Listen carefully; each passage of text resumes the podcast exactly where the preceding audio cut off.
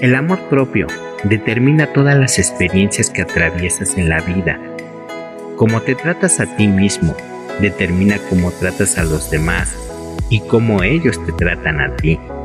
Lo que tú permites que te hagan, lo permites porque te lo haces a ti mismo. Si permites un trabajo con demasiadas exigencias, te exiges a ti mismo. Si ganas poco, eres carente contigo mismo, te sientes poca cosa.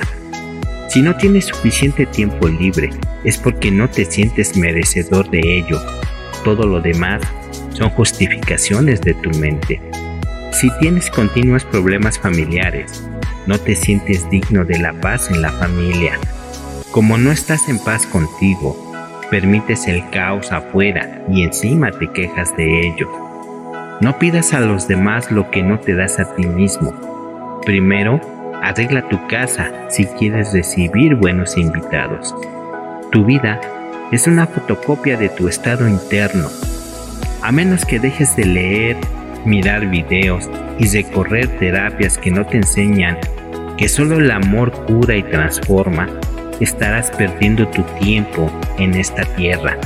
Te intoxicas con comida del sistema porque no te amas. No haces ejercicio porque no te amas. Buscas pareja porque no te amas. No te separas de quien no te ama porque no te amas. No haces aquello que te apasiona porque no te amas. Y cuando descubres que no te amas, ¿qué haces? No te perdonas ni te comprendes, es decir, continúas no amándote.